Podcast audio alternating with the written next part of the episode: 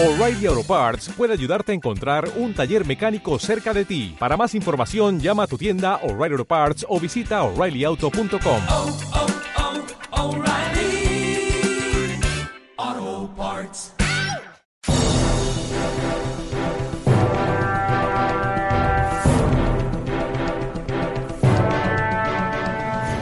Está siendo un verano convulso para la banca y esto de una forma u otra nos puede afectar a todos. La última gran decisión ha sido la del Banco Central Europeo de subir los tipos de interés un 0,5%, pero además también está la incertidumbre generada por el impuesto a la banca anunciado por parte de Pedro Sánchez hace apenas un par de semanas y que de momento no se ha materializado. Hablamos de estos asuntos y también de la nueva herramienta anunciada por parte del Banco Central Europeo para abaratar la deuda, eso sí, con condiciones a cambio por parte de los países. También hablamos de la propuesta energética por parte de la Comisión Europea y rechazada ya por varios países, entre ellos España, y de la elevada inflación que también nos condiciona en nuestro verano y en nuestras vidas en general. Y por último, hablamos de incendios y de lo que se gasta cada comunidad autónoma en luchar contra este enorme problema que azota a España en estas últimas semanas. Esto es Barra Libre, comenzamos.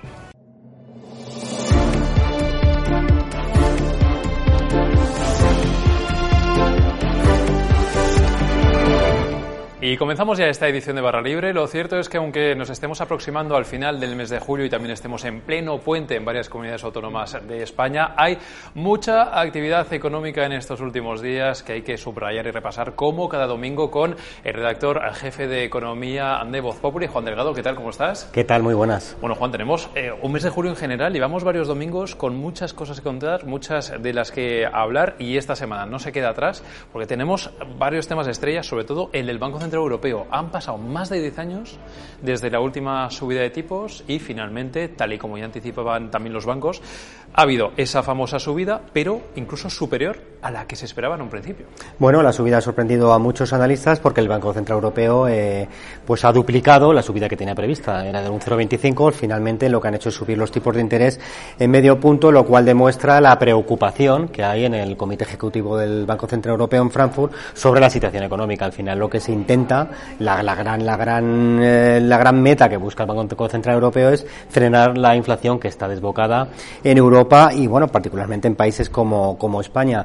Eh, evidentemente, la, esa subida de tipos va a tener un, un, impacto microeconómico a pie de calle en los hogares que no va a ser otro que eh, la subida, el encarecimiento de las, de las hipotecas. Eh, siempre es una mala noticia para los hogares que suban las hipotecas, pero es una, muy, una, una noticia mucho peor en un panorama como el actual, en el que la inflación, evidentemente, está desbocada y todo es caro, tanto los combustibles como enfriar tu casa con el aire acondicionado o ir al supermercado a hacer la compra. Paralelamente, esa subida de los tipos de interés no se va a ver reflejada en la mejora de los intereses de los créditos, que siempre va con cierto retraso, con lo cual, de entrada, esa subida de los tipos es, bueno, pues nos perjudica como, como consumidores. Luego hay otra serie de impactos de carácter más macroeconómico que deberían ser positivos, pero que tenemos que dejar que pase el tiempo para ver si realmente funcionan.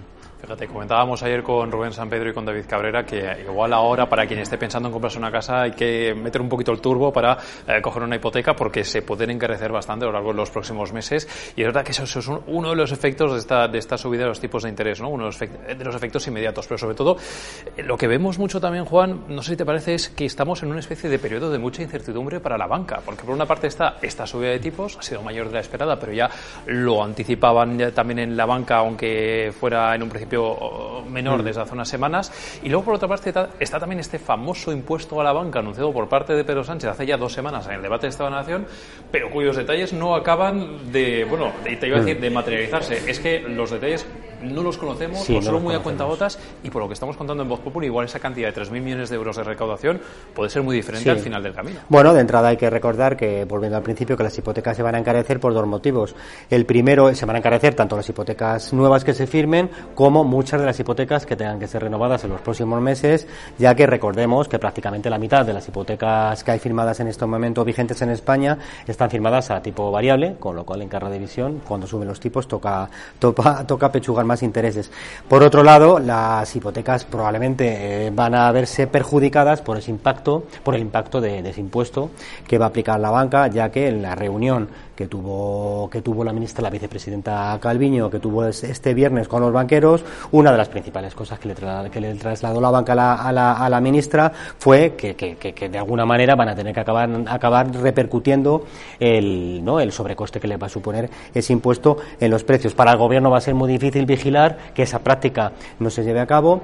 En cualquier caso, bueno, yo creo que tenemos que, esperar hasta después de vacaciones, hasta el mes de septiembre, para conocer la letra pequeña de ese impuesto del que ni siquiera los banqueros, incluso muchos técnicos de la agencia tributaria, no saben nada, lo cual demuestra un poco pues que es una decisión muy política, muy improvisada, que se cocinó en Moncloa y que ahora es a los técnicos de Hacienda los que les toca, bueno, articular de alguna manera ese impuesto para evitar que los bancos eh, acudan rápidamente a los tribunales para intentar eh, echarlo abajo, que exactamente lo que van a hacer a partir de septiembre. Todos los gabinetes jurídicos de los bancos están centrados absolutamente en, en esta tarea ahora mismo. Esto lo que nos indica Juan es que también tendremos más temas de los que hablar a partir del mes de septiembre. Uno de ellos seguirá siendo la inflación, que es también, pues digamos, una de las causas de todo esto que estamos viendo a través del Banco Central Europeo y que también ha desarrollado una herramienta que nos han presentado que muestra también que esperan ese tiempo de zozobra económica en los próximos meses, que es una especie de ayuda para los países para tratar de abaratar su deuda. Una herramienta es así que lleva aparejada importantes condiciones que son también difíciles de cumplir. Sí, efectivamente, han cambiado dos cosas a partir de, de la reunión de este jueves. Una es que suben por primera vez los tipos después de, después de 11 años y otra que el Banco Central Europeo materializa su decisión de cambiar la política monetaria y de dejar de inyectar dinero y de comprar deuda soberana de los países con más vulnerabilidades. Es una práctica que lleva haciendo durante una década, empezó a hacerlo en la crisis de 2008, la crisis financiera, y ha seguido haciéndolo durante la pandemia. Lo que temía el Banco Central Europeo, lo que temían muchos gobernantes y muchos analistas es que la retirada de esos, estímulos acabará, acabará provocando una nueva crisis de deuda y disparando de nuevo las crisis de deuda, las crisis, las primas de riesgo, perdón, lo cual pues les ha llevado a crear una especie de, de nuevo mecanismo eh, que tiene que ser armado. Todavía nos falta por conocer la letra pequeña, pero sí lo que conocemos hasta ahora es dos cosas. La primera que va a ser muy selectiva, es decir, solamente va a incidir en los países que realmente lo necesitan, y la segunda que va a exigir una condicionalidad. Es decir, que no se va a entregar dinero a menos que el país responda con, pues, con algún tipo de ajuste o algún tipo de reforma. ¿Podría España necesitar eh, la utilización de este mecanismo, recurrir a este meca mecanismo? Pues es bastante probable por dos razones. La primera, porque la economía española arrastra muchos desequilibrios y la segunda, porque tiene muchas reformas pendientes que tiene que realizar, con lo cual, al mínimo riesgo que haya de que la prima se dispare, de que haya el, la, más mínima amenaza de crisis de deuda, el gobierno le va a quedar más remedio que pedir ayuda al BCE y entonces sí que tendrán, vendrán los hombres de negro, por desgracia, acordaos de cuánto se habló de ellos en la crisis del euro y nos obligarán bueno, apretarnos un poquito el cinturón. Fíjate, sobre este tema yo te voy a decir dos cosas que también veo. Por una parte, es verdad que es un mecanismo, una especie de ayuda que el Banco Central Europeo te da si tú la pides, aunque a cambio de condiciones. Y esto lo primero que te voy a decir es que me recuerda un poco a la época de los rescates, ¿no? que era un poco también ese mismo procedimiento, aunque en este caso no lo concedía el Banco Central Europeo, sino que era a través de otra institución europea. Y luego, por otra parte, también lo que veo es esa prevención por parte del Banco Central Europeo, que igual no la hubo o no de esta manera en época de crisis de deuda, que de una forma también le está diciendo a los mercados financieros, eh, ojo, ojo que si apretáis mucho, aquí estamos nosotros, tenemos esto, y de alguna forma también puede ayudar a bajar ese sufrir la prima de riesgo, ¿no? Totalmente, totalmente. Lo que quiere el Banco Central Europeo es que no, que no le pille el toro, y la prueba la tenemos en que, bueno, pues hace un mes, cuando no la Lagarde, ¿no? La, la directora general del FMI, mostró ciertas dudas sobre cómo podría activarse este mecanismo, esas meras dudas hicieron que se dispararan rápidamente las, las primas de riesgo. No hay que olvidar que vivimos una situación muy delicada, muy sensible, la recuperación de las economías occidentales sigue siendo débil, hay una amenaza de, de esta inflación, eh, una amenaza clarísima de recesión, con lo cual el Banco Central Europeo lo que intenta es eh, rápidamente intentar poner las armas al alcance de los gobiernos para evitar, bueno, pues que volvamos, a vivir un, un episodio de crisis de deuda como el que vivimos entonces. Bastante hemos tenido ya con una pandemia y ahora con una guerra como para tener que afrontar también una crisis tan dolorosa de este tipo. recordemos lo que pasó en 2008, que bueno, eh, desde Europa nos exigieron una serie de reformas muy dolorosas que nos afectaron a todos los a todos los españoles directamente. No es ninguna broma, sino todo lo contrario. Y sobre todo porque para la crisis la que también se nos viene por delante, que es la crisis energética, este es el siguiente tema que quiero abordar contigo, que por cierto también tiene que ver con Europa. Estamos hablando mucho de Europa en este programa, pero porque en este caso también hemos tenido esa eh, propuesta, porque es lo que es, una propuesta de la Comisión Europea hecha esta semana para rebajar hasta un 15% el consumo energético en Europa, pues desde ya para hacer frente a la que se avecina. Frente a esto, hemos tenido la oposición bastante tajante, aunque también hay que leerse bien la letra pequeña por parte de, de, España, expresada por parte de la, de la vicepresidenta Teresa Rivera, una oposición que también han hecho otros países como por ejemplo Grecia o Portugal. Sí, efectivamente, yo creo que aquí el, el, en este caso la ministra Rivera tiene toda la razón del mundo en el sentido de que, claro, lo que está pidiendo Bruselas es, es una especie de café para todos, una propuesta lineal de recorte del 15% que afectaría tanto a los países eh, que tienen problemas de suministro de gas como a los que no lo tienen. En el caso de España no lo tiene. Eh, luego hay que tener en cuenta otro factor. Eh, en los últimos años el gobierno, los distintos gobiernos españoles han hecho un gran sacrificio, un gran esfuerzo para diseñar un sistema energético que esté muy diversificado eh, con el que afrontar, bueno, pues nuestra, nuestra condición de isla energética, es decir, eh, somos una isla, teniendo en cuenta que somos una península que está separada del resto del continente por unas montañas, que son los Pirineos, con lo cual nuestra capacidad de, bueno, de interconexión está limitada. Eso ha hecho que España, pues tenga un sistema energético muy diversificado y eso le hace eh, ser menos vulnerable a una situación como la que están viviendo ahora mismo Alemania u otros países de, del centro de Europa. Esa inversión en hacer ese sistema ha requerido un esfuerzo y mucho dinero que lo hemos pagado todos los consumidores y todas las empresas en nuestra, a través de, de nuestra factura. Mientras tanto, países como Alemania se estaban beneficiando de un gas ruso mucho más barato que les llegaba por un tubo. Con lo cual, bueno, pues sería bastante injusto que nosotros tuviéramos ahora que pechugar ¿no? con una medida tan drástica como esta que, que, que, entre otras cosas, conlleva que te cierren el grifo del gas si tú tienes una fábrica. ¿No? Claro, Juan, pero es verdad que la situación de Rusia, como bien, de, de Alemania, como mm. bien apuntas, es muy diferente, como la es también de los otros países europeos, pero yo frente a esto te digo, oye, si hemos estado durante años reclamando solidaridad europea a otros países, hablábamos de los famosos halcones mm. frugales, ahora porque somos nosotros cuando nos exigen solidaridad a otros países los que estamos un poco cerrando la puerta. No sé, no sé si es un poquito demagógico lo que estoy diciendo, pero quiero decir, oye, nos están pidiendo la ayuda que nosotros hemos solicitado en otros ámbitos durante muchos años también. Sí, bueno, lo que está claro es que eh, sí es cierto que el gobierno ha hecho un esfuerzo que otros países no lo han hecho, con lo cual el, el gobierno, que se ha visto casi siempre en la condición de pedir ayuda, ahora se ve en una posición más de fuerza con la que encarar un, una, con la que encarar una, no, pues una demanda, de, una demanda de, de este tipo. Eh, veremos lo que pasa, porque esto se va a decidir el próximo martes, ¿no? En la reunión que va a haber en el Consejo, en el Consejo en Bruselas, eh, y todo indica que es una primera propuesta, una, un, de máximos, ¿no? Y yo creo que lo más normal es que al final se intente pactar, consensuar una medida que no sea tan, tan drástica, ¿no? Bueno, de eso va una propuesta de la Comisión Europea. Luego los países ya la descafeinarán eso como es. quieran hasta alcanzar un consenso definitivo, que así es como suelen funcionar estas cosas. Hay un último asunto del que quiero hablar contigo, Juan, que es un asunto ya recurrente y ya muy de andar por casa, que es el de la inflación, los precios que pues siguen subiendo.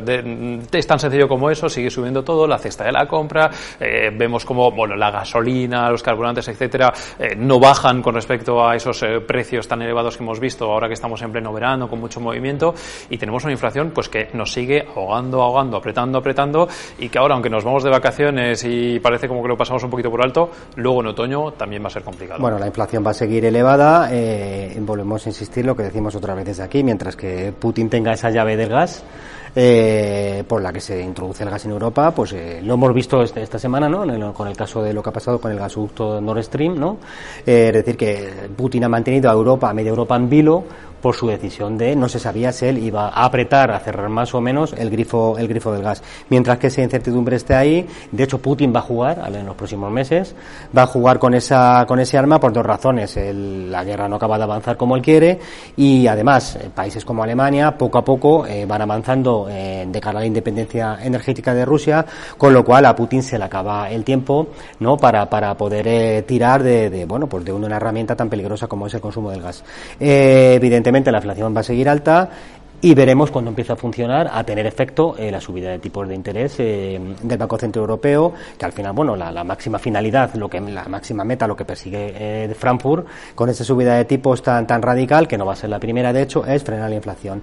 Ojo, antes hablábamos de los, del impacto microeconómico de la subida de tipos de interés, hay que hablar de un impacto macroeconómico, que lo vamos a ver también en los próximos meses, que es ese encarecimiento de la financiación, tanto para los hogares como para las empresas, va a tener un impacto tanto en el consumo de los hogares como en la inversión de las, de las compañías españolas y eso al final lo que va a provocar es un retraimiento de la demanda y, de, y del crecimiento económico, con lo cual es bastante probable que a finales de este año o a principios del que viene nos veamos en una situación de, de, crecimiento económico y entremos en ese terreno, por desgracia, de esa estanflación de la que hemos hablado más de una vez en este programa y por desgracia, bueno, pues todo indica que, no, que, que vamos hacia, hacia ese escenario, ¿no? Pues Juan Delgado, redactor jefe de Economía, como cada domingo, muchísimas gracias. Nos queda todavía un domingo ¿eh? antes de irnos de vacaciones, así que te esperamos la semana que viene para seguir analizando la economía, que como vemos, incluso en julio también viene cargadita. Aquí estaremos. Gracias. Y para acabar esta edición de Barra Libre, Juan, vamos a hablar también de otro problema también muy importante que tenemos, que es el de los incendios. Yo no sé si en alguna de las zonas con las que estás más familiarizado en la geografía española ha tocado directamente o si... Por suerte no, pero bueno, lo cual no quita que no que no estemos preocupados por lo que está ocurriendo, que es terrible, claro. Y hay que estarlo, es terrible porque aunque parece que hablamos de los incendios todos los años, lo, cierto es que en este año 2022 la situación está siendo especialmente grave. Lo que va de año ya son más de 120.000 las hectáreas que se han quemado, más de 60.000 solamente en los últimos días. Y frente a esto lo que vemos es que las comunidades autónomas tienen pues unos presupuestos muy dispares a la hora de enfrentarse a, los incendios eh, que, como sabemos, no solamente hay que hacerlo ahora cuando se apagan, cuando más hay que es en verano, sino que la política de incendios va a lo largo de los 12 meses del año. Nuestro compañero Mario Cortijo nos va a explicar en el siguiente vídeo cuáles son las diferencias entre comunidades autónomas y cuáles son esas cifras que se manejan para hacer frente a este enorme problema al que nos enfrentamos en estos días en España. Con esto acabamos esta edición de Barra Libre. Volveremos el martes con más contenidos. España ha invertido un total de 860 millones de euros en prevenir y sofocar los incendios. El resultado es la suma de los presupuestos aprobados por cada gobierno autonómico, ya que es cada comunidad quien se encarga de elaborar su propio plan de actuación. Galicia es la que más gasta, con un total de 180 millones de euros, una cifra que contrasta con otras autonomías como Castilla y León. Pese a tener el triple de superficie, su inversión de 64,85 millones es tres veces menor. El presupuesto gallego también duplica al castellano Especialmente sangrante es el caso de Extremadura, una de las comunidades más afectadas por el fuego este verano. Su territorio es el doble de grande que el gallego, pero solo dedica a la lucha contra los incendios forestales 33 millones de euros. Cataluña, por su parte, tiene una extensión ligeramente superior a la de Galicia, pero su partida presupuestaria es 10 veces menor, apenas 18 millones de euros. El apoyo económico del Gobierno central a las comunidades tampoco es generoso, apenas 85 millones a repartir, es decir, un 0,95% del presupuesto que tiene el Ministerio de Transición Ecológica.